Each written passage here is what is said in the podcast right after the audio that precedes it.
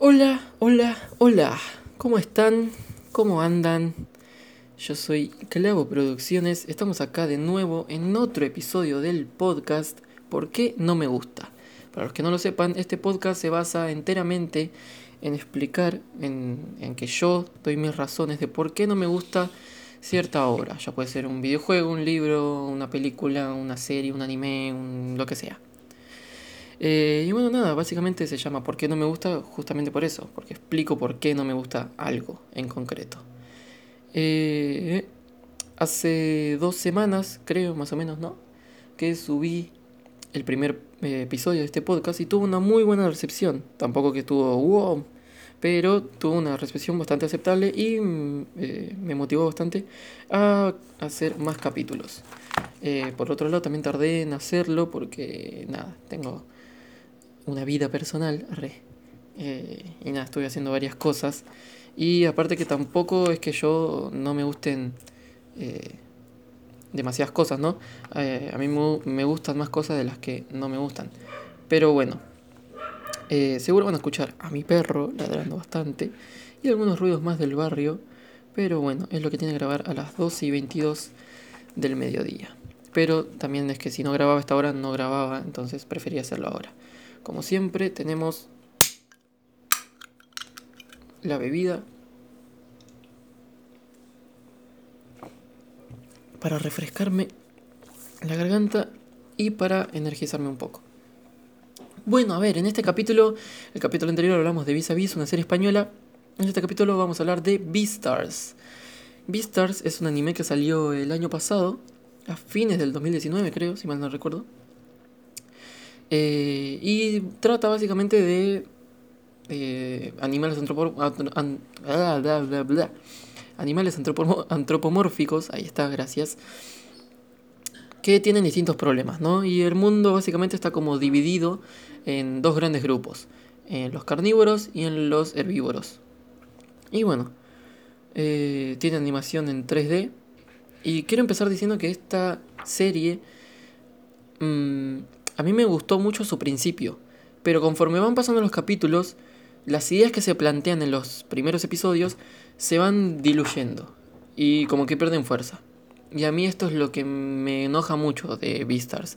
Es básicamente la serie entera material desperdiciado, porque tiene un muy buen comienzo, pero un muy mal desarrollo y un horrible final.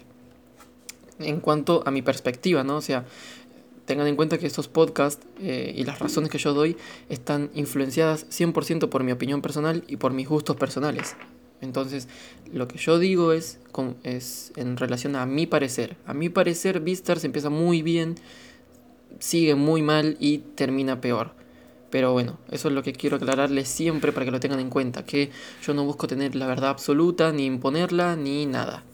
Yo solo doy mi opinión, si estás de acuerdo bien, y si no estás de acuerdo, eh, mandame un mensaje o comentame eh, por qué pensás que yo estoy equivocado. Podríamos tener una eh, charla bastante amena y muy educada también.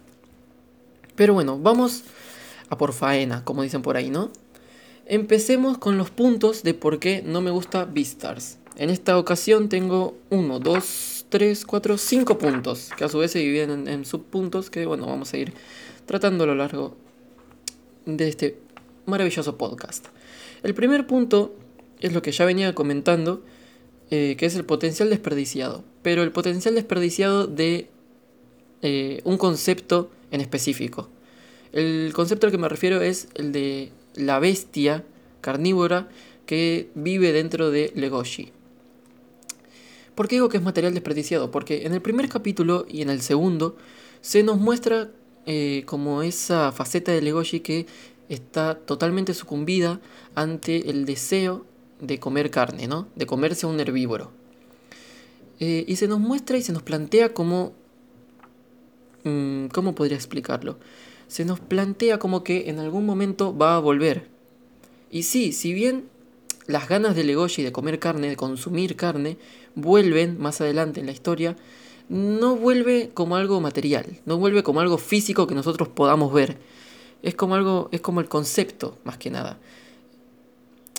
A lo que me refiero es que En los primeros capítulos se nos, se nos presenta como la otra personalidad de Legoshi, la cual es él mismo, pero todo negro y con los ojos rojos. Acá podemos ver físicamente cómo esta, esta aparición, se podría decir, acosa a Legoshi y le dice, vos vas a tener ganas de comer carne, ya tenés ganas de comer carne, dale, entregate completamente a mí, no eh, ya sabes, eh, me estás reprimiendo desde que sos chico, vos ya sabes lo que sos y, wow, un grito de mi perro, se ve que está sacando su carnívoro interior. Volviendo al tema, eh, la bestia esta que está dentro del Goshi, como que le dice que se rinda ante él, que, que no, que no, que no trate de reprimirlo. Y bueno, esto en, los primeros, en el primer y segundo capítulo lo podemos ver como algo físico que Legoshi ve. Cuando él se ve al espejo, ve ese... Ve a esa como aparición, ¿no? Y... Perdón, seguramente escucharon eh, un corte así medio abrupto. Pasa que tuve que entrar a mi perro para que no esté ladrando tanto. Porque empieza a ladrar y no va a parar hasta que lo hagas entrar y le hagas un par de mimos para que se quede tranquilo. Entonces, bueno, volviendo al tema. Volviendo al tema, eh, eh, la aparición esta que se ve de, como la bestia eh, de los instintos naturales de Legoshi, empieza como algo que después va a volver. Yo al principio cuando lo vi pensé en Berserk. No sé si ustedes habrán leído, visto Berserk, pero en cierta parte de la obra aparece como un alter ego del personaje al que a mí me gusta llamarle el lobo del odio, porque es literalmente el odio que tiene todo el personaje adentro de él y este lobo del odio le habla al personaje, a Gatsu, y le dice, vos me podrás, eh, vos me podrás tratar de callar, pero yo en algún momento voy a salir. Entonces, como Gatsu trata tanto de, de callar a esa voz, él le dice, está bien, me voy a quedar callado por ahora pero en algún momento voy a salir más fuerte que nunca. Y esto es algo que el, alter ego de Legoshi le dice. Vos me podrás reprimir todo lo que vos quieras, pero en algún momento yo voy a salir más fuerte que nunca. Porque si en algún momento, si, si Legoshi sigue reprimiéndose de esa forma, sus instintos naturales, en algún momento le van a estallar en la cara. Es una bomba de tiempo. Pero ¿qué pasa? En Berserk se nos muestra constantemente que está este lobo del odio acosando al personaje principal y lo hace sucumbir ante él. Es decir, en cierta parte él se pone más violento de lo normal, se excede, se ceba muchísimo, peleando con las otras personas y todo. Pero acá está la diferencia con Beastars. En Beastars, Legoshi también sucumbe ante sus instintos naturales porque tiene ganas de comerse a Haru y todo esto. Pero no se nos muestra físicamente su instinto cuando anteriormente lo hicieron. Es decir, si me mostraste cómo era el instinto físicamente, es porque vos me estás queriendo hacer que yo me forme una imagen en mi cabeza de, bueno, está Legoshi y está su instinto, por otro lado, ¿no? Son dos cosas diferentes, porque Legoshi no le quiere hacer caso, pero el instinto está todo el rato, run, run, run, run, run, run, diciéndole, dale, dale, dale, dale, vos sabes qué querés. Pero al no verlo físicamente, es como que mm, mm, pierde fuerza. Porque si vos no estás viendo algo, es, no sé, pierde fuerza, pierde poesía, por así decirlo, pierde poesía. Esto para ponerlo en una remera eso. Pero bueno, no sé si entienden a lo que voy. Que es que al no verlo, como que se pierde esa esencia de acoso por parte de los instintos. Solo aparecen dos veces de forma física y sus apariciones son muy breves. Pero lo que, lo, que, lo que importa no es que sean breves, sino que aparezcan bastantes veces. Por ejemplo, cuando Legoshi eh, está con Haru y tiene así como ganas de comerla y está pensando en que la va a comer y qué sé yo y que esto que el otro, estaría bueno que en vez de pensar eso, aparezca su, su instinto en forma física, como, como había hecho antes, y le empiece a hablar en el oído o como a endulzarlo y que él como que vaya perdiendo el control de sí mismo y esta sombra de él como que vaya tomando control de su cuerpo.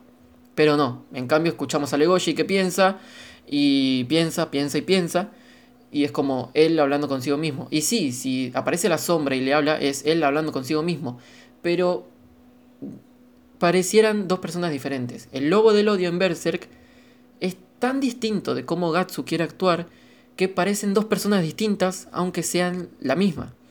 En este caso, la bestia de los instintos de Legoshi es tan distinta a él porque él la quiere reprimir tanto que parecieran dos personajes distintos, aunque son la cara de una misma, aunque son las distintas caras de una misma moneda. Ahí está, no me había salido.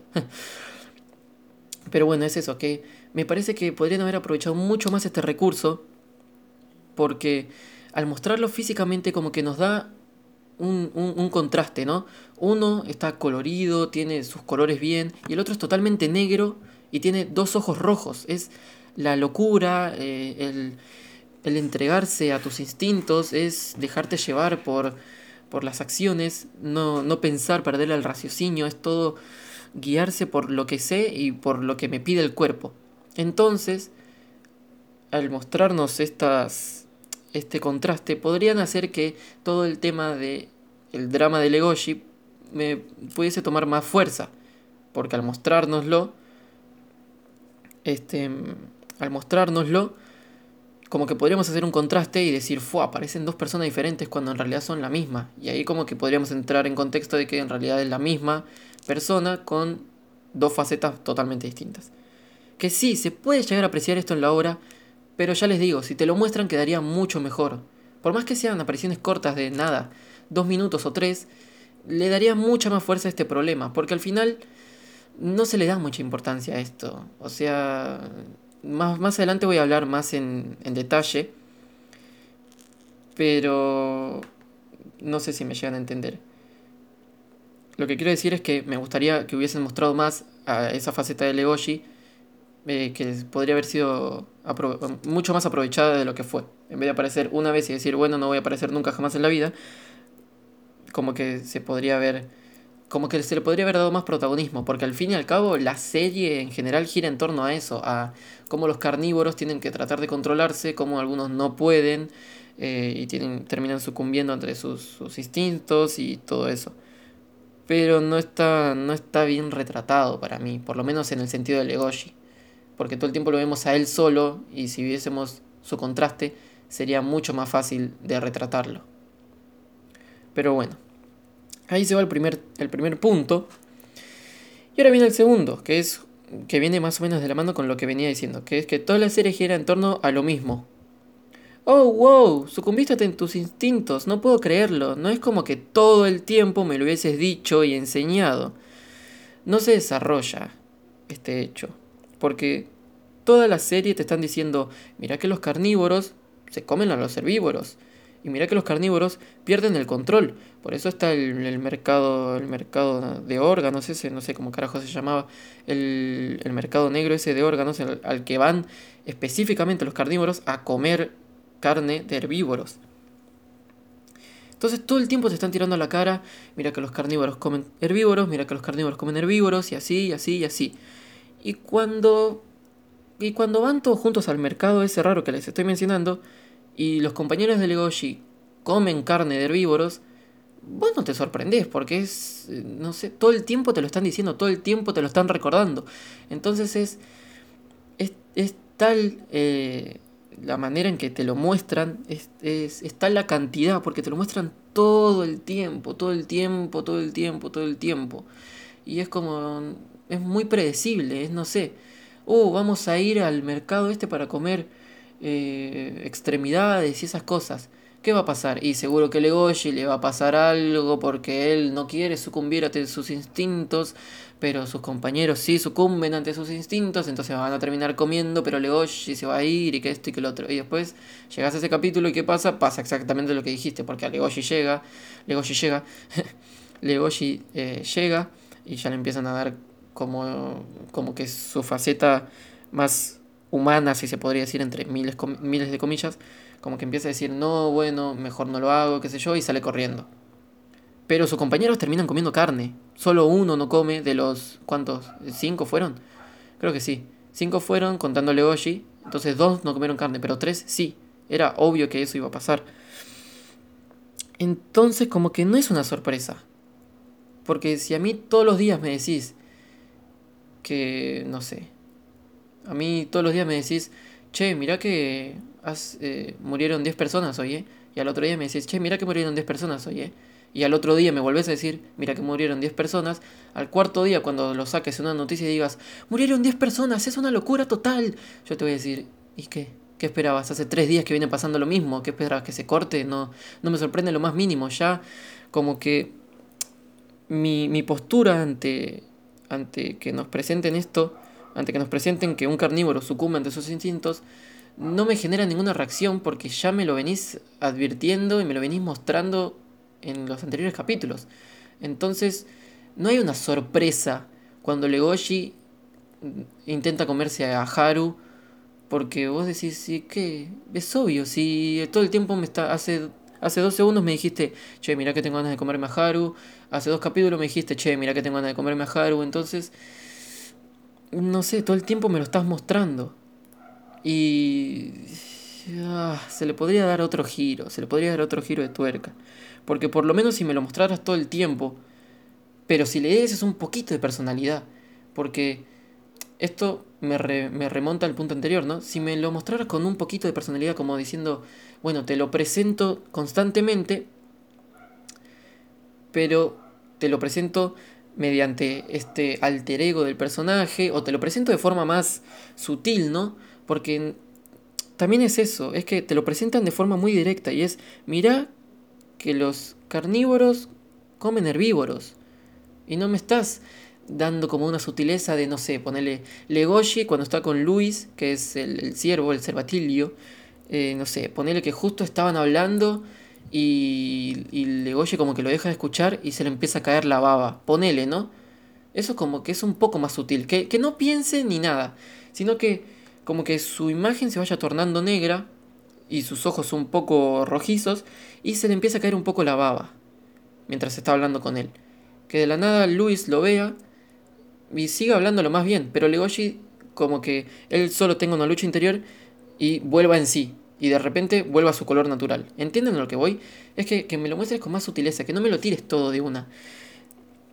Es lo que, lo que hablaba en Akira, en mi video de Akira, si ustedes lo ven, digo que nadie te va a explicar nada en Akira, porque, no sé, la exposición en esa película está justificada por una cierta razón, porque otro personaje, eh, un personaje que sabe mucho le explica a uno que no sabe nada, entonces ahí se justifica la, la exposición.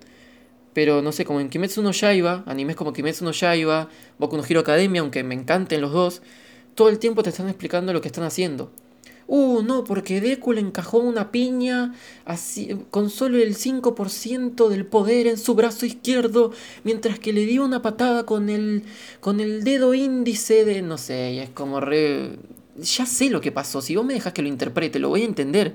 No hace falta que me agarres de la manito y me digas, mirá, por acá hicieron tal cosa, por allá hicieron tal otra. No, ya...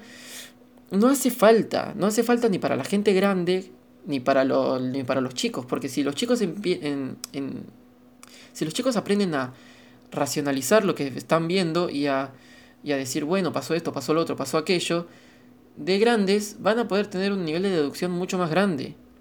Que, porque, ponerle, no sé, si vos vas a una clase, ¿no? Y, y, y, el profesor te enseña a racionalizar y después en el examen te da un examen que requiere de tu raciocinio, de, de que raciones, de que raciones se dice, bueno, de que, de que pienses básicamente, vos, vos ya vas a estar preparado porque tu profesor te preparó haciéndote pensar. En cambio, si vos vas y lo único que te hacen hacer es copiar esto, hay profesores que llegan y te dicen, copia de la página 5 a la 10 y ya está, listo. Cuando llegues al examen, lo que vas a hacer es o hacerte un machete para copiar esas 5 páginas o aprenderte eso de memoria y no aprendiste nada, no aprendiste a aplicar ese principio que te enseñaron de forma lógica o de forma racional. Entonces, no sé por qué siempre pongo estos eh, ejemplos porque me termino yendo a la mierda. Pero bueno, lo que quiero decir es eso, que todo el tiempo hay sobreexplicación y exposición muy pedorra porque, no sé, te dejan, te dejan demasiado en claro, te agobian con que, eh, con que Legoshi va a terminar sucumbiendo a sus, a sus instintos porque es un carnívoro y los carnívoros sucumben a sus instintos y ya está. Carnívoros malos, herbívoros buenos. Y ese es el tema principal de la, de la serie, básicamente. Porque es que todo el tiempo te lo están diciendo y no te lo dicen de forma sutil, te lo tiran a la cara, no, no te permiten racionarlo por vos mismo, no te lo... no sé. Si se presentara, esto se solucionaría presentándolo de forma más sutil, de no recordar esto cada capítulo, o si lo recordás cada capítulo, ya digo, que sea de forma más tranquila, como, no sé, que se le caiga baba, o que no se dé cuenta y de la nada tenga las garras eh, súper porque está como preparado para saltarle encima en cualquier momento.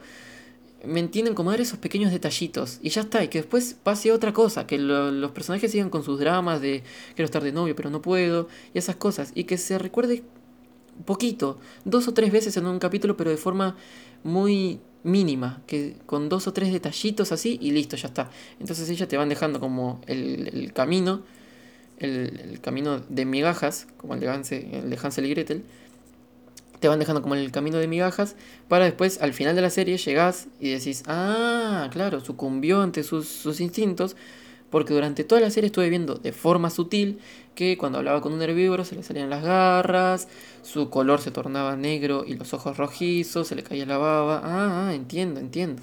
Entonces ahí te vas a sentir por un lado contento porque lo racionalizaste vos, y por otro lado, vas a estar eh, muy a gusto con la serie, ¿no? Porque te permitió pensar. En cambio, si te lo presentan todo el tiempo y te lo tiran en la cara, es como, ah, sí, ya sabía que iba a pasar. Gracias por demostrarlo, pero ya sabía.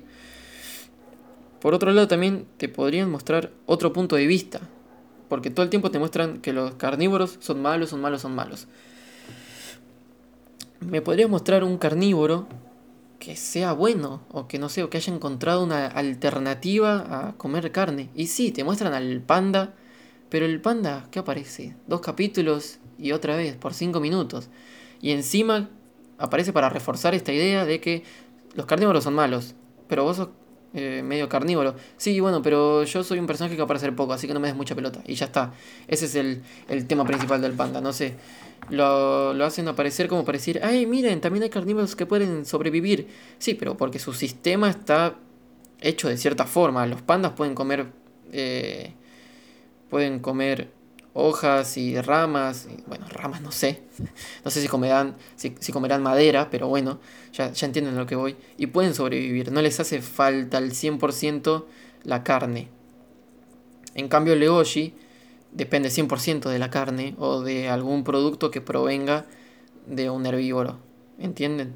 No es lo mismo. Eh, te lo presentan como diciendo, ah, sí, miren, este que está preparado genéticamente para, eh, para no necesitar la carne, no necesita la carne para vivir. Pero claro, si estás preparado genéticamente ya me vas a decir vos. Es lo mismo que, no sé, un chabón que corra a 80 kilómetros por hora, más vale que va a estar preparado genéticamente para correr una maratón que alguien como yo que no puede correr dos cuadras que ya se cansa. ¿Me entienden a lo que voy? Si me presentaran un personaje que por medio de sus. de, de, de sí mismo, de sus logros, eh, haya conseguido no comer carne humana y que dependa 100% de ello. Por ejemplo, si reemplazaran al panda por, por, otro lobo, podrían ser un lobo viejo, todo con cicatrices, qué sé yo, y que él haya conseguido por, por sí mismo, por imponerse el no comer más carne, eh, poder sobrevivir sin comer carne y sin comer algunos productos derivados de los herbívoros.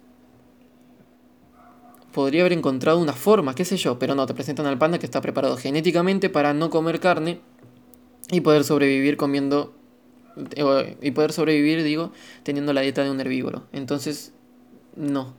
No porque el único personaje que es un poco distinto a la regla no me sirve de nada porque está preparado genéticamente para eso y encima te refuerza la idea de que los carnívoros son malos. Entonces, con esto cerramos este tema, que es que todo el tiempo se te repite lo mismo y no, te da lugar a, que lo expreses, a que lo expreses, a que lo pienses vos por tu cuenta. Todo el tiempo te lo han servido en bandeja y es como re, dale, podrías hacer un esfuercito para presentarme todo de manera un poco más útil. Con permiso voy a tomar un poco de mi bebida.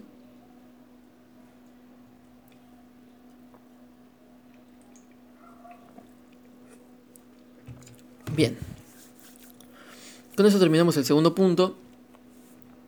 Y ahora pasamos al tercero, al que me gusta denominar la falsa amistad, que siempre se supo. ¿A qué voy con esta falsa amistad? ¿Alguno de ustedes que haya visto Beastars, ¿en serio se creyó que Luis era el amigo de Legoshi? Cuando claramente todo el tiempo te están diciendo, mira que Luis odia a los carnívoros, es frío, calculador, y si necesita usar a cualquiera, lo va a usar con tal de conseguir lo que quiere. Entonces, teniendo esta descripción, ¿no? De un personaje, ¿ustedes de verdad se van a creer que este personaje se haga amigo de su enemigo natural? Es algo muy inverosímil, ¿no? Porque vos podés decir, bueno, sí, pero el chiste es que se hace amigo. No, en ningún momento son amigos. En ningún momento, ni cuando se caga muriendo son, son considerados entre ellos mismos amigos. Por ahí Legoshi como que le tiene un poco más de aprecio, pero el otro lo bardea todo el tiempo, le dice un montón de cosas, le dice que otra vez va a sucumbir ante sus cosas, sus, sus instintos. Entonces, no, no me creo esa amistad, porque si bien uno de los personajes considera al otro su amigo, el que es considerado amigo no, no tiene ningún sentimiento de afecto hacia el otro, ¿me entienden? Luis no siente afecto hacia Legoshi. Cuando él, eh, al final de la serie, eh, va al coso de los Yakuza Leones, va porque quiere salvar a Haru. Y porque el, el, y porque Legoshi fue antes. Entonces, para no quedar como un. Para, no quedar como un boludo cobarde, va y mata al león jefe y ya está. Ni siquiera, ni siquiera hace algo muy relevante, porque si Legoshi seguía peleando, le iba a terminar matando en cierto punto. Pero llega Luis y lo mata a él y es como, ah, bueno, no vine a salvarte a vos, vine a salvar a la otra. Y tampoco es que la vine a salvar a ella, sino que vine como para decir, che, miren, estoy haciendo algo, no me quedé sentado de brazos cruzados mientras que el carnívoro eh, vino a pelear. Porque claro, Luis, como es herbívoro y como fue esclavo, por algún motivo que no entiendo, eh, él quiere demostrar que por más que sea un herbívoro, él puede ser superior a un carnívoro. Y eso está bien, ¿no? En, un personaje, ¿no? Que te lo planteen así, que, que quiera lograr por medio de, de sí mismo ser mucho mejor que su enemigo natural. Pero que todo esto esté impulsado porque él fue un esclavo, me parece muy, pero que muy rebuscado. Porque aparte la historia de Luis como que te la tiran y te dicen, che, mira, esto fue así. Y ya está. Y vos decís, ah, bueno. ¿Por qué no le quedaron secuelas de eso, no? O sea, si bien secuelas le quedaron, son las mínimas. Todo el tiempo está centrado en hacer otra cosa y no. No sé, no se ve como intimidado o. No sé, yo digo que si fue esclavo, algún carnívoro algo malo le tuvo que haber hecho. Ya con solo ver que tiene una marca de un 4, creo que era, en la planta del pie, vos decís, andás a ver qué otras cosas le habrán hecho. Más siendo un nene y sabiendo que en este mundo existe también la perversión, porque bueno, convengamos que hay. Eh, no sé, hay animales comiendo a otros animales que son como, no sé, sería como el canibalismo en nuestra sociedad, pero bueno, ustedes me entienden. Que seguro algún carnívoro le hizo algo más que solo ponerle un 4 en la planta de pie. Pero bueno, lo que voy es que como que no tiene secuelas, no tiene, no sé, eh, estrés postraumático, nada, tiraba un concepto psicológico, ¿no? No, pero en serio, no tiene como eh, reacciones ante algunas situaciones que lo podrían haber pasado eh, cuando estaba, cuando, cuando era esclavo no, no sé, es como muy plano el personaje y es, yo soy malo. ¿Por qué sos malo? Porque yo fui esclavo, entonces ahora tengo que ser mejor que todos los carnívoros y por eso voy a despreciar a todas las demás formas de vida, porque yo soy perfecto.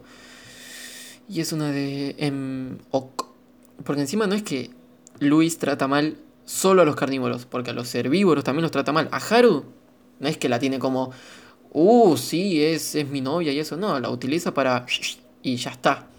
O sea, la utiliza para eso y listo. Después, no es que él tiene un gran afecto hacia Haru y que esto y que el otro. Cuando se pone celoso, entre miles de comillas, de Legoshi, es porque es como un nene caprichoso. Le sacaron su juguete Entonces él dice, ¿cómo este va a tener mi juguete? Va a jugar con mi juguete. Yo solo juego con mi juguete. Entonces por eso se pone, entre muchas comillas, celoso. Más que celoso es posesivo, como diciendo, yo solo te puedo dar eh, de la buena, que ningún otro te dé nada, ¿entendés? Entonces es como eso, es, te plantean a este personaje, pero no sus bases aparecen de la nada, porque hasta que se explica el pasado de Luis, pasan, ¿en qué, en qué capítulo se explica? En el cuarto, quinto, sexto, por ahí más o menos, que se explica recién eh, cómo fue él. En cambio, podrían habértelo planteado de otra forma. Por ejemplo, primer capítulo dedicado a Legoshi, ¿no? A que Legoshi sucumbe ante sus cosas, qué sé yo. En el segundo capítulo ya vimos a Luis bastante en el primero. Entonces en el segundo capítulo podrías expandir las dos tramas de forma paralela. ¿Cómo se hace esto? Presentando un poquito del pasado de Luis, mechando con escenas del presente de él, hablando con Legoshi, después de esa charla con Legoshi se podría pasar a algo que le esté pasando, eh, alguna situación que esté viviendo Legoshi, eh, se sigue con Legoshi un poco más, después, pum, se llega a la mitad del capítulo, ¿no? Porque ya estuviste con, digamos, dos, eh, ya tuviste dos secuencias para cada personaje.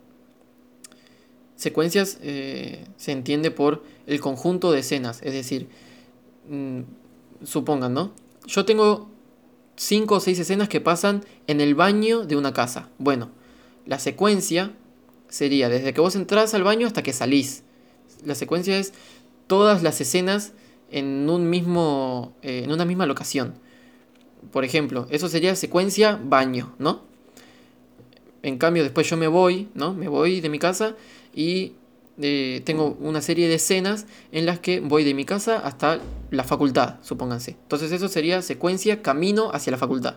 Después tengo otras escenas adentro de la facultad, todo qué sé yo, eso sería secuencia facultad y así sucesivamente. Entonces, si vos presentás una serie de escenas del pasado de, de Luis y después otra serie de escenas del presente de Luis, sería primero secuencia del pasado y después secuencia del presente. Después de eso pasás a Legoshi, que Legoshi va a ser, qué sé yo, deporte. Entonces es una secuencia de Legoshi haciendo deporte y después otra serie de escenas en las que Legoshi está, no sé, eh, estudiando o pensando o debatiendo o no sé. Entonces ella sería secuencia de Legoshi haciendo otra cosa. Ahí ya llegarías a la mitad del capítulo, más o menos, ¿no? Porque llevarías unos 10 minutos, 11, 12. Después de ahí podrías otra vez retomar una secuencia con el pasado de, de Luis, o de mejor forma podrías continuar con el presente y que le pase algo en el presente al que le haga recordar su pasado. Entonces ahí terminarías de ver todo su pasado. Una vez que terminas de ver su pasado, ese recuerdo se ve interrumpido por la aparición de Legoshi y de ahí volvés con Legoshi. Y así ves, se harían de una forma más dinámica. Sí, estarías perdiendo una capacidad de, de explayarte más con los personajes, ¿no? Es verdad. Pero convengamos que en esta serie tampoco se explayan mucho con los pasados y esas cosas. Todo se ve resumido a unos escasos 5 minutos y ya está. En cambio, si lo hacemos de esta forma, que es un poco más dinámica, porque, miren, en Beastars el pasado de Luis se presenta todo de una. Así, te lo tiran en la jeta apenas empieza el capítulo y listo. Después, listo, ya terminamos con Luis, podemos pasar al que es el personaje principal. Pero en cambio, si se hace de esta forma que digo yo, por dividido en secuencias, eh, y secuencias que después se van retomando a lo largo del capítulo, se podría hacer todo más dinámico, porque todo el tiempo estamos, al principio vemos un poquito de su pasado, eh, que se ve originado porque él lo está recordando en el presente. Justo después él va, qué sé yo, habla con Legoshi y Legoshi ya se va a hacer otra cosa. Entonces de ahí el protagonismo pasa de Luis a Legoshi. Ya tuviste dos secuencias, por lo tanto pudiste explayarte un poco más de, en esa secuencia podrías retratar cómo él ve ahora su pasado, cómo fue, cómo lo vivió, cómo él quedó bastante traumado por eso y cómo lo afectó a nivel emocional, personal. Eh, y después lo podrías retomar desde el presente otra vez, pero yendo hacia el pasado. ¿Entienden a lo que voy? Que podrías presentar todo de una forma más divertida que si te lo tiro todo de una y te atraganto. Es, es no sé, se podría hacer una, un paralelismo con supónganse que tienen un plato lleno de comida, ¿no? Y ustedes lo racionan en cuatro partes, ¿no? Bueno, por acá va esto, por acá va lo otro, por acá va lo otro y por acá va lo otro. Y ustedes pueden elegir comerlo así, por partecitas, o comérselo todo de una. Si se lo comen todo de una, ¿qué va a pasar? Se van a atragantar. Si se lo van comiendo por pedacitos, dan tiempo a que la comida circule y no se van a atragantar. Esto sería si lo presentaran como yo digo. Si lo presentaran como yo digo por secuencias, estarías eh, eh, ¿cómo se dice? Estarías viendo por partes, lo cual te dejaría pensar un poco más acerca de eso, el pasado de Luis. En cambio, si te lo presentan todo de una, te atragantás y es como, bueno, me presentaste todo el pasado de una y ahora que no va a volver a aparecer nunca más. Y no, ah, bueno, gracias.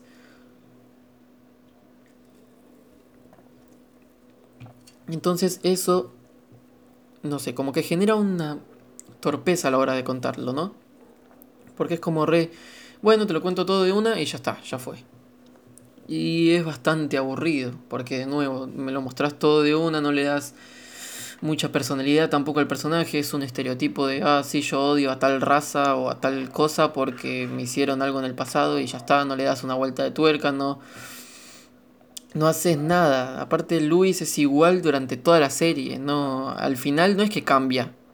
Porque Luis no cambia en ninguna parte de la serie, hasta el último segundo es el mismo egoísta y soberbio que al principio de la serie, que solo va para demostrarle a alguien, para demostrarle a algunas personas que fue a hacer algo y no se quedó quieto. Entonces no me sirve de nada un personaje así. Porque no, durante toda la aventura fue totalmente inútil, o más que inútil, eh, como que no hizo mucho y recién al final hace algo, pero ni siquiera lo hace porque haya cambiado, lo hace porque su personalidad le dice, tenés que hacer algo porque si no te van a tomar como el pelotudo. Y bueno, igual sigue siendo tomado como un pelotudo porque es un personaje de mierda. Pero bueno, lo dicho, que la historia de Luis se presenta toda de una de forma muy sosa y muy aburrida. Eh, no, no, veo que su pasado tenga un paralelismo claro con su presente porque no, no tiene como traumas o recuerdos muy vivos de su pasado. Y no sé, no, no me convence ese, es, esas reacciones que tiene y que sea tan así. Porque convengamos que hasta la persona más fría y calculadora en algún momento tienen que pasarle cosas que le choquen. Y a Luis le pasan cosas que lo podrían chocar, pero no le chocan una mierda. Entonces es como no sirve de nada. No sirve de nada porque si no hay reacción, el, si, si el evento en cuestión es importante, pero no tiene una reacción adecuada, es lo mismo que, que no ocurra. Es lo mismo. Podría tranquilamente no suceder ese evento y seguir toda la trama igual. Pero bueno, quiero decirles que eh, la serie en una parte intenta más o menos hacer esto que les dije yo de presentarlo por secuencias, pero como yo lo digo, como yo lo planteo, mejor dicho, es que se le dé más importancia. Porque al principio del capítulo en que te, te cuentan el pasado de, de Luis, te lo cuentan todo de una, y después, como al final o así, te meten un poquito más. Pero te, es, es desproporcionado. Al principio me mostraste un montón y al final no me mostraste casi nada. Lo que yo digo es proporcionado, que te muestren la mitad al principio y la otra mitad al final. Entonces así quedaría como más, como más suspenso también, porque quedaría más por ver. No es que te mostré todo de una. ¿Me entienden a lo que voy? Te mostré la mitad y ahora te voy a mostrar la otra mitad. Entonces como que está mejor eh, eh, racionado. Y bueno, ahora vamos al anteúltimo punto, que tiene que ver con Haru. Y es que para mí Haru no tiene sentido. ¿Por qué? Por una simple razón. El motivo de Haru al final de la serie es que ella se siente como un animal normal cuando tiene relaciones con otros animales. Porque dice que es en ese momento de una relación sexual eh, que los otros animales la ven como una más, no la ven como una persona débil o algo de eso. Y en este punto quiero decirles que tiene razón, porque cuando eh, se genera una relación de ese tipo, no, no, te preocupas por cómo ves a la otra persona, sino que lo que te, lo que, en lo que te enfocas en que es en que los dos disfruten y ya está. Por lo tanto, no te estás fijando en qué, en cómo es ni nada. Solo te estás fijando en pasarla bien y que la otra persona también lo pase bien. Entonces en ese punto le doy la derecha a Haru porque es verdad, cuando uno tiene relaciones de ese tipo, eh, no importa el aspecto, solo importa el, cómo te ve la otra persona y te ve igual a vos. Entonces ya está. Pero en serio es la mejor forma eh, de hacer que un personaje que se siente eh, débil se sienta fuerte. Porque, a ver, Haru dice todo el tiempo que es la coneja más, más chiquita, que es muy pequeña, que todo el mundo la ve como frágil y qué sé yo. Pero Haru tampoco es que hace nada, eh, aparte de tener relaciones sexuales con otros eh, animales, no es que hace nada fuera de eso como para valerse por sí misma, ¿no? Para que toda la gente la mire y diga, ah, mira, a pesar, a pesar de tener ese tamaño, a pesar de ser la coneja más pequeña de la camada, Mirá todo lo que logró por, eh, por, sus, por, sus, por su esfuerzo, porque se planteó metas y las pudo cumplir. ¿Entienden? No tiene valor Haru, porque ella se resigna a que solo unas personas, unas ciertas personas, la vean como alguien normal en cierto en, en, cierta situación, que es cuando tienen relaciones sexuales. Y se podría hacer de otra forma. Se podría hacer que, a pesar de su tamaño, eh, Haru, como que, no sé, como que tenga ideales un poco más feministas, ¿no? No sé si sería el caso adecuado, pero de decir que eh, eh, vos sos la coneja más pequeña, no puedes opinar, ¿no? Supónganse que alguien le dice eso. Que ella le diga, eso no tiene nada que ver conmigo porque yo tengo una serie de conocimientos y qué sé yo. Que sea como un poco más...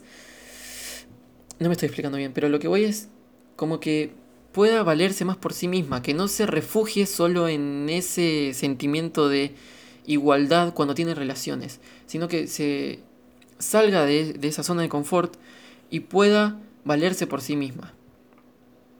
Que busque, que le busque la vuelta, que encuentre una pasión, que sea, no sé, eh, la política, por ejemplo, por poner un ejemplo así rápido que se me viene ahora a la cabeza, que se dedique a la política y que pueda debatir con los más grandes y enormes carnívoros y que les gane porque es porque tienes inteligencia. Entonces al tener inteligencia no importa su aspecto físico o su estatura o nada.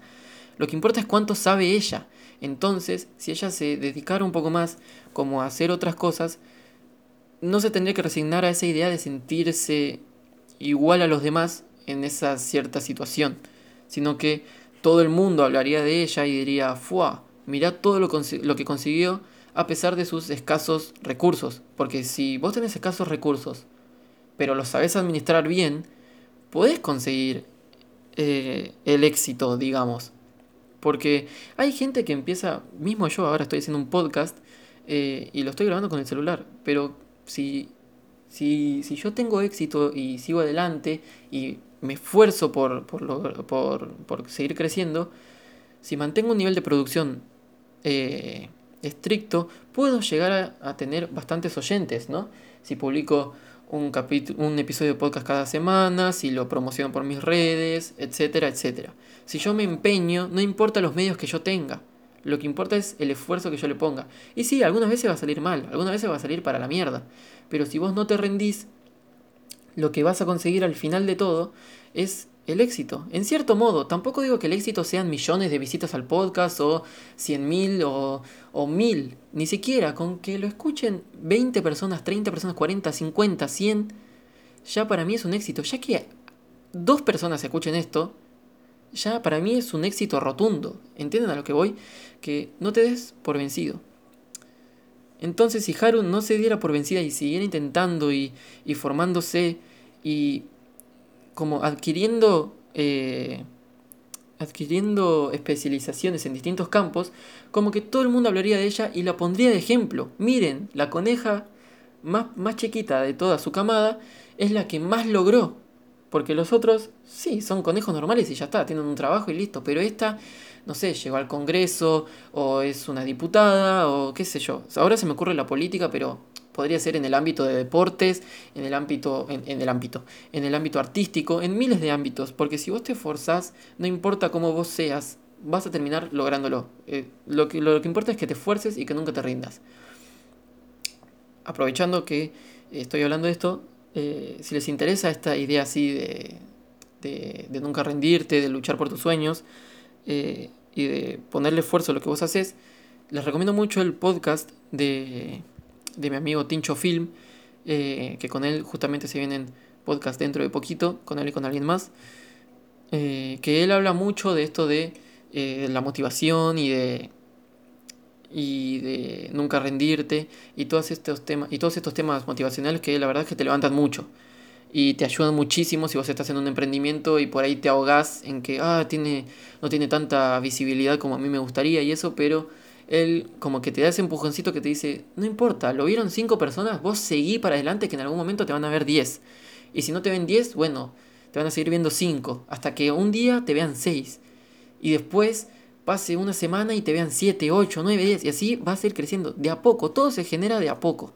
No esperes que el primer día ya, uh, tengo 400 reproducciones o algo así, porque no pasa. Y si, y si bien por ahí hay casos de que subieron su primer video, segundo, tercero, cuarto, quinto y ya se hicieron de un público bastante amplio, no es la norma. No es la norma. La norma es que intentan, intentan, intentan hasta que lo logran. Por ejemplo, eh, un canal del que yo soy muy fan y es muy famoso, el cual se llama Joseju, él dijo en un preguntas y respuestas que tuvo seis canales antes de empezar con Joseju. Es decir, que él, antes de triunfar con, su, con, con Joseju, con su canal llamado Joseju, tuvo seis proyectos anteriores que fracasaron, que no llegaron a lo que él quería, que no llegaron al nivel, que no llegaron a la audiencia, no logró lo que él quería. Y encima de tener esos seis canales anteriores, con Joseju tardó para llegar al nivel que tiene ahora. Tardó sus buenos tres o cuatro años. Entonces lo que les quiero decir es que tengan paciencia. Y para mí Haru tendría que tener paciencia. Y es que en vez de haberse refugiado todos esos años en soy la más pequeña, soy la más pequeña, soy la más pequeña, si se hubiese tomado el trabajo de no rendirse y luchar para que todo el mundo la vea como un ejemplo a seguir, hoy en día todo el mundo la vería como eso, como alguien que a pesar de sus condiciones, de sus recursos, pudo lograr el éxito y pudo lograr que, eh, que eso no sea un impedimento para lograr lo que ella quería. Pero no, en cambio se refugia en que, ay, pobrecito, soy la más chiquita, todo el mundo me ve así. En vez de luchar contra eso, decidió refugiarse en su propia depresión y bueno, al final termina siendo un personaje mediocre que encima es un cliché. Es un cliché de no pude con esto, entonces ahora soy lo que soy. Y no sé, como que no... Se hace la pobrecita, pero tampoco es que hace nada para cambiarlo. Lo primero que hizo Haru es que cuando vio que alguien la trataba como a un animal normal al tener relaciones con ella, entró en ese camino y ya se quedó ahí. Y sí, en el anime te dicen, no, porque intenté otras cosas y no sé hasta qué punto creerle, porque si ya la primera de cambio que te mostraron una forma en la que vos seas igual y la tomaste, tomaste la salida fácil. En vez de luchar por que a vos te vean de otra forma, agarraste lo primero que se te vino y ya está, listo. No, no es que estuviste intentando y todo eso. Y que lo digan no me basta, porque si no me lo mostrás, no te voy a creer. Vos me puedes decir, no, sí, porque el otro día fui y me comí cinco milanesas, sí, bueno, no sé, por ahí te comiste tres o cuatro, pero cinco no creo. ¿Entienden a lo que voy? Que si no me lo mostrás, no. No, te, no va a tener esa misma credibilidad o verosimilitud que tienes si lo desarrollas un poco más. Y cuando me refiero a lo mostrás, es eso, es que me lo desarrolles un poquito más, que te tome un minuto o dos de mostrarme una escena en la que ella intenta algo y no le sale, intenta algo y no le sale. No que me muestres un, una imagen estática de ella queriendo estudiar y saca una mala nota. No, eso me sirve para tres huevos y medio. ¿Entienden a lo que voy? Que me desarrolles un poco los personajes. Lo único que pide es desarrollo de personajes, pero no, no hace nada de esto la serie. Nada, nada, nada. No desarrolla a casi ninguno de sus personajes. El único que más o menos, más o menos, eh, tampoco se, se flipen, que el que más o menos desarrolla es Alegoshi. Pero tampoco mucho, tampoco se crean porque va de, de estar todo el tiempo pendiente de sus instintos a estar un poco menos pendiente y ya está. en cambio los otros siguen siendo iguales. Eh, Luis, desde que, Luis, desde que es presentado, es un arrogante y un frío y calculador, ponele. Y Haru, desde que es presentada, es la pobrecita y ya está. Ahora sí, el último punto. Tan, tan, tan. Con el último punto tengo un problema muy grave. El último punto se refiere a el final de Beastars.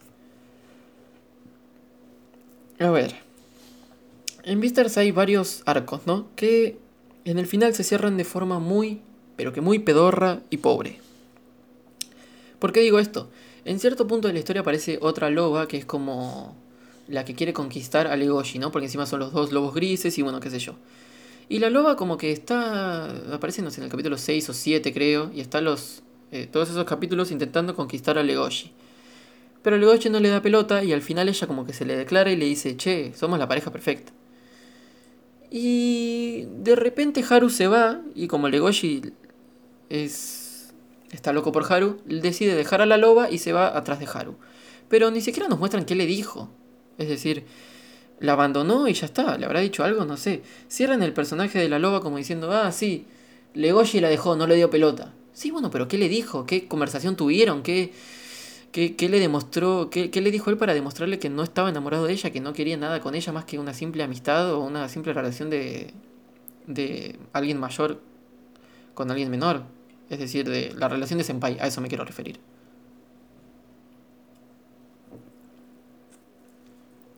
No, no, te lo cierran como diciendo, no, te lo cierran de una forma muy seca. Porque Legoshi, cuando Haru le dice, ¿qué hiciste con, con la otra, con la loba? Él le dice, no, le corté. Entonces vos decís, ¿pero qué le dijiste, animal? ¡Animal! ¿Entienden a lo que voy? Te lo cierran ahí como diciendo, no, le corté, bueno, listo, ya está, la loba no va a joder nunca más, listo, cierre de personaje, estupendo, ti, ti, ti, ti, ti, ¿entienden?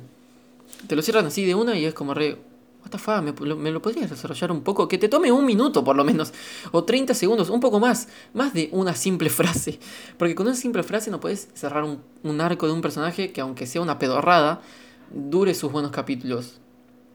No sé. Ese arco es cerrado de forma muy pobre, sin mencionar el arco de Luis, que ya hablé bastante de eso, que te lo cierran ahí como diciendo, uh, al final mi vida no sirvió de nada, pa, mátenme, listo. es como, ah, bueno, te, cerraste el arco en una escena súper pedorra que no significó nada para el personaje. Está bien, sí, bueno. Por otro lado está el arco de Haru, el cual tampoco se cierra, el, el arco, el arco. eh, a lo que me refiero con el arco de Haru es el arco de Haru y Legoshi, de esa relación, ¿no? Porque es que lo cierran como diciendo, ah, sí, ahora vamos a ser amigos. Ah, creo que terminaba así, ya ni me acuerdo. Es que es tan pedorro al final que lo, saqué de mi sistema. A lo que voy es que te lo dejan así nomás y después viene el ending. Después del ending aparece Legoshi y ya está. Y es como re, ¿y Haru? ¿Qué pasó con eso? Ni siquiera se molestan en mostrarla después de lo que de lo que hablaron ellos dos, después de la conversación que tuvieron. Es como re, ah, se terminó con la conversación del arco. Ah, bueno, está bien. Después, también en el final, no me gustó esto de los instintos de los herbívoros a ser comidos por los carnívoros. Y es como re, what the fuck. Si bien esto, no sé, no, acá hablo total desde la eh, ignorancia, ¿no? No sé si en el mundo animal se dará esto de que los herbívoros tienen instintos a, a ser cazados algunas veces, esto no lo sé, lo desconozco completamente.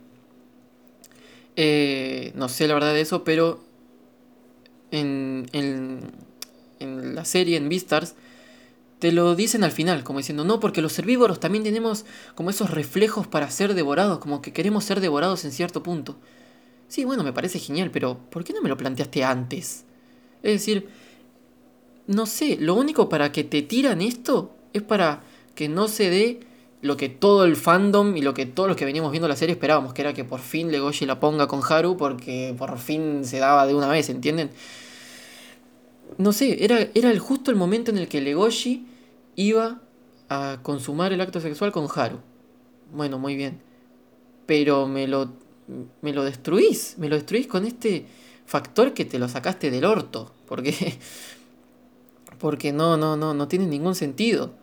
Le de la nada decís que los herbívoros también tienen como esos instintos para ser devorados. Y pero ¿por qué no me lo dijiste antes? Me lo tirás así de, la nada y es como, no sé, es como que yo tengo 10 mil pesos ahorrados en el banco, ojalá, y de repente un día voy al banco y me dicen, che, no, mira, la verdad que hubo un sistema, eh, hubo una falla en el sistema y toda tu plata se fue. Ay, pero ¿y, y, ¿y por qué se dio este error? No, porque hay un error que algunas veces, viste, se da que es que todas las cuentas con 10 mil pesos eh, de, de la nada pierden su plata.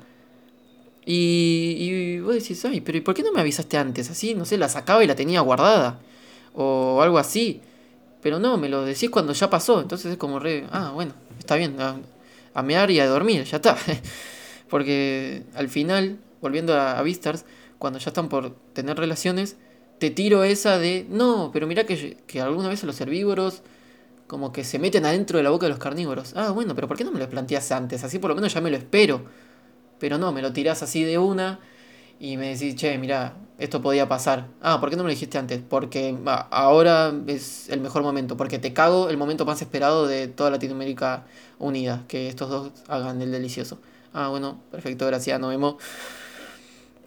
Entonces eso como que me choca bastante también, porque al final lo más esperado para los que estábamos viendo la serie no pasa por un, por un suceso que no sabíamos de su existencia. ¿Se podría decir que es un Deus ex machina? No lo sé. Por último, y que fue lo que más me reventó, es que para hablar de este punto hay que volver al principio, ¿no? Al principio, principio, principio de la serie, vemos que eh, lo que parece ser un tigre, creo que es, eh, un león, no sé qué mierda, bueno, un carnívoro mata a un herbívoro, ¿no? Pero no, no vemos la identidad de este carnívoro, porque está entre sombras y todo lo que vos quieras. Eh, después de eso en la serie se habla, ¿no? Un poco que, el, que el herbívoro este murió y que fue un carnívoro, que qué sé yo. Se habla igual por dos capítulos locos y listo.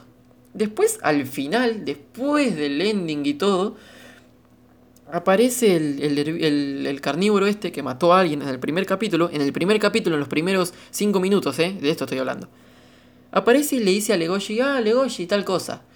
Y vos decís, what the fuck? ¿Qué? ¿Lo conocía? Entonces, el carnívoro este ya apareció en la serie, pero no sabemos quién es.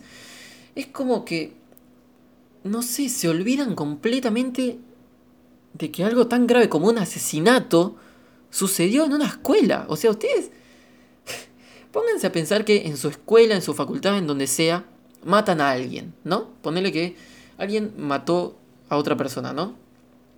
¿Ustedes de verdad se piensan que que no van a investigar, porque sí, en, la, en, en, Vistar se dice, no, porque están investigando al asesino de, de, del herbívoro. Sí, pero no, no, no, ¿qué, lo investigaste? Dos horas y después te fuiste a la mierda, porque, porque en ningún momento lo encuentran, en, no sé, si, si por lo menos hicieran un mínimo seguimiento del caso, podrían ya haber encontrado al, al, al asesino y ya, lo, y ya estaría entre rejas.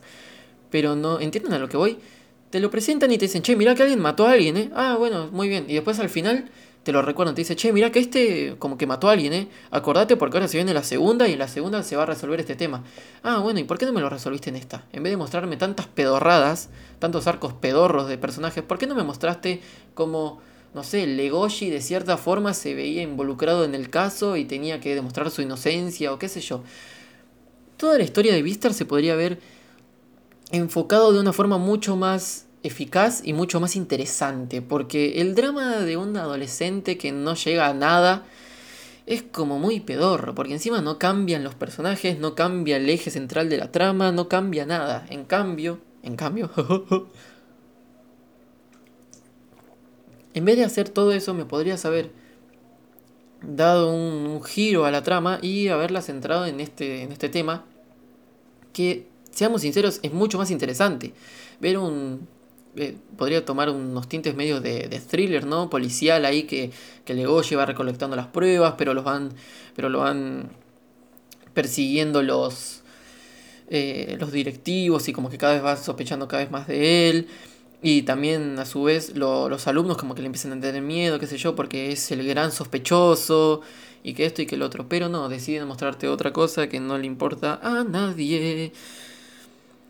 Y bueno, básicamente es esto, que te lo muestran al principio, te lo muestran al final, y al final te lo muestran como para decir, che, mira que quedó esto pendiente, eh. eh, prepárate porque te tenés que ver la segunda temporada si querés saber qué pasó. Y es una, es una técnica muy rastrera y muy, muy básica, no sé, es como... No investigamos esto durante los 12 capítulos, pero lo vamos a investigar en la segunda temporada. Es como re, ah, entonces me tengo que fumar otros 12 capítulos otros 12 capítulos, otros 12, otros 12 capítulos, por fin, para ver el desenlace de este hecho que sucedió y que nadie le dio importancia. Pero bueno, resumiendo, Beastars podría ser mucho más de lo que es. Con todo el potencial que tiene, me, me, me deja bastante mal que no, que no lo hayan sabido aprovechar.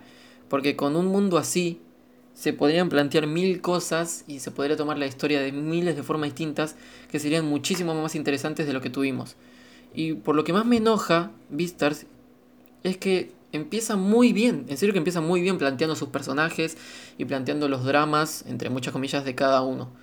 Si bien se, ve que Haru es muy genérica y que Luis también y que esto y que el otro, oye como que tiene ese tinte de especial, ¿no? Y me da bronca por eso, porque se podría haber hecho prácticamente un anime que sea recordado por siempre.